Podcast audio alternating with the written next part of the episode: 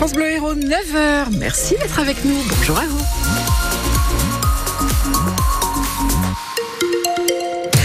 Retrouve l'info avec Sébastien Garnier. Un mot sur les conditions de circulation. Aucune difficulté à vous signaler sur la 9, la 75 et tous les réseaux secondaires ainsi que en ville. Qu'est-ce que j'aime vous dire ça? Aucune difficulté sur la route. Côté ciel, qu'est-ce que ça donne, Sébastien Garnier? C'est un ciel en demi-teinte avec euh, un soleil, mais souvent voilé et parfois des nuages épais sur le bord de mer, une petite tramontane et de la douceur. Le thermomètre atteindra 16 euh, degrés à Montpellier et Valras, 15 autour du Pic Saint-Loup comme à 7, 14 degrés à Lodève et 8 du côté de la Salvetat. Encore du changement à partir d'aujourd'hui sur la place de la Comédie à Montpellier.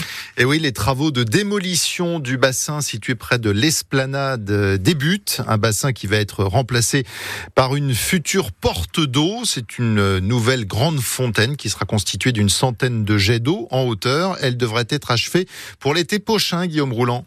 Cette future porte d'eau sera du même principe que celle qui est au centre de la place du Nombre d'Or dans le quartier Antigone, c'est-à-dire une fontaine à même le sol d'où jailliront des jets d'eau pour le plus grand plaisir des enfants qui viendront s'y rafraîchir. Et il y en aura effectivement une centaine au total. Elle sera installée à la jonction de l'esplanade et de la place de la Comédie. Première phase donc ce mercredi avec la destruction totale de l'actuelle fontaine sur les abords de laquelle beaucoup avaient pris l'habitude parfois de s'asseoir. Elle va totalement disparaître. Cette porte d'eau sera aussi située dans le prolongement d'une ligne d'eau actuellement en construction entre l'allée centrale de l'esplanade et l'allée jardin située côté boulevard Sarail. Des travaux qui sont en ce moment dissimulés par une palissade mais que vous pouvez découvrir sur francebleu.fr. L'achèvement et la mise en service de cette nouvelle fontaine sont prévus pour l'été 2024. Les travaux euh, du côté de la, comédie s'achèveront eux en, 2025. Il y a encore pas mal de choses à faire. La restauration du, du kiosque, la création d'une traversée euh, piétonne entre le monument aux morts et le quartier Antigone ou encore la création d'un grand banc végétalisé. Ça y est, on a identifié le, voleur du coq doré de Bessan dans le Biterroine. Habitant euh, s'est battu pendant 25 ans pour retrouver cette girouette qui trônait au sommet de la Croix du Christ, boulevard Lafayette.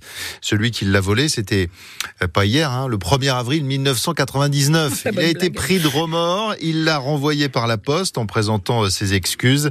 Il avait 24 ans à l'époque. Cet habitant de Saint-Bosile de la Sylve qui a expliqué que c'était lors d'une soirée euh, un peu arrosée.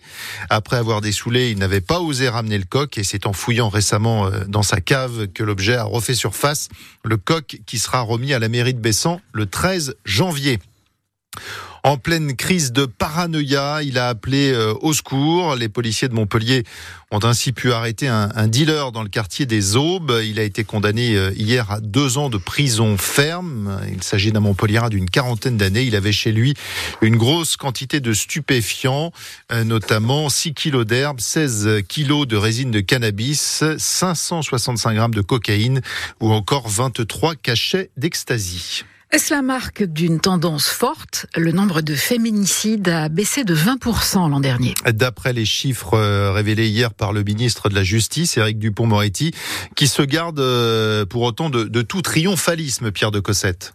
L'an passé, selon les décomptes de la justice, 94 femmes ont été tuées par leur conjoint ou ex-conjoint. Le chiffre est encore provisoire, il sera consolidé dans les prochaines semaines et donc susceptible d'augmenter un peu au gré des appréciations des enquêteurs et des magistrats.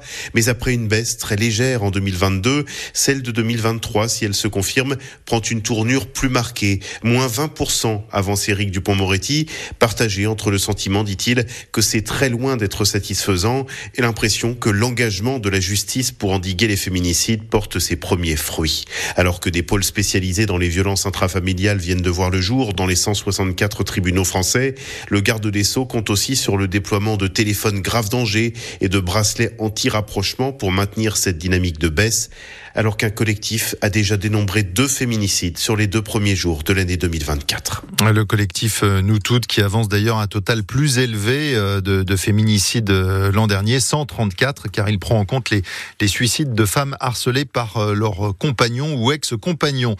Le Pas-de-Calais à nouveau en vigilance rouge au cru. Sept départements sont eux en vigilance orange. Ça va du Finistère aux Ardennes en passant par le nord. Des inondations qui ont aussi touché la Loire-Atlantique nécessitant le relogement d'une vingtaine de personnes dans ce département, selon la préfecture. La suite de notre quiz sur l'actualité locale. Pendant les vacances, on revient sur les faits marquants de l'année 2023 dans l'Hérault. Et je rappelle que sur francebleu.fr, vous pouvez vous amuser à répondre aux questions dans tous les domaines. Aujourd'hui, on vous demande à quoi va servir le nanosatellite qui va être envoyé dans l'espace par la Cité spatiale universitaire de Montpellier. Est-ce pour repérer les déchets plastiques en Méditerranée? Est-ce pour mieux prévoir les intempéries Ou alors pour observer les déplacements des baleines? Vous avez une idée, Léopoldine? On est obligé de choisir, ça peut pas être les trois à la fois? Non, non. c'est pas les trois. En tout cas, si vous n'avez pas la réponse, écoutez Thomas Delorme, c'est le chef de projet au Centre spatial universitaire de Montpellier. Il nous dit à quoi va servir ce nanosatellite.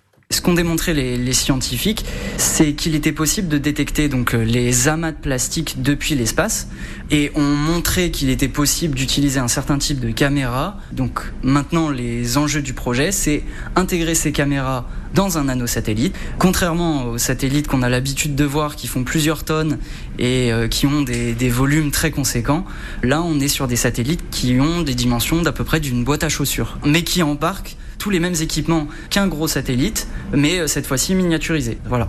Le projet de développement de, de satellites s'inscrit dans un programme à plus grande échelle qui a pour vocation d'amener euh, ensuite à la récupération des déchets euh, en mer. Ce nanosatellite qui servira donc à repérer les, les déchets en Méditerranée sera euh, mise en orbite en 2026. Le quiz de l'actu, c'est tous les jours à la radio et sur francebleu.fr. Enfin, football, le PSG et Toulouse vont s'affronter en finale du Trophée des Champions ce soir. C'est la première fois depuis 2009 que cette finale se joue en France, au Parc des Princes à Paris. Normalement, ça devait se passer en Thaïlande, mais c'est à Paris et du coup, les supporters toulousains ont décidé de boycotter la rencontre qui se joue sur le terrain de leur adversaire. Voilà, il fallait un terrain neutre. Donc ils sont pas contents Ah, les mieux, supporters oui. de Toulouse. C'est ce soir donc PSG Toulouse.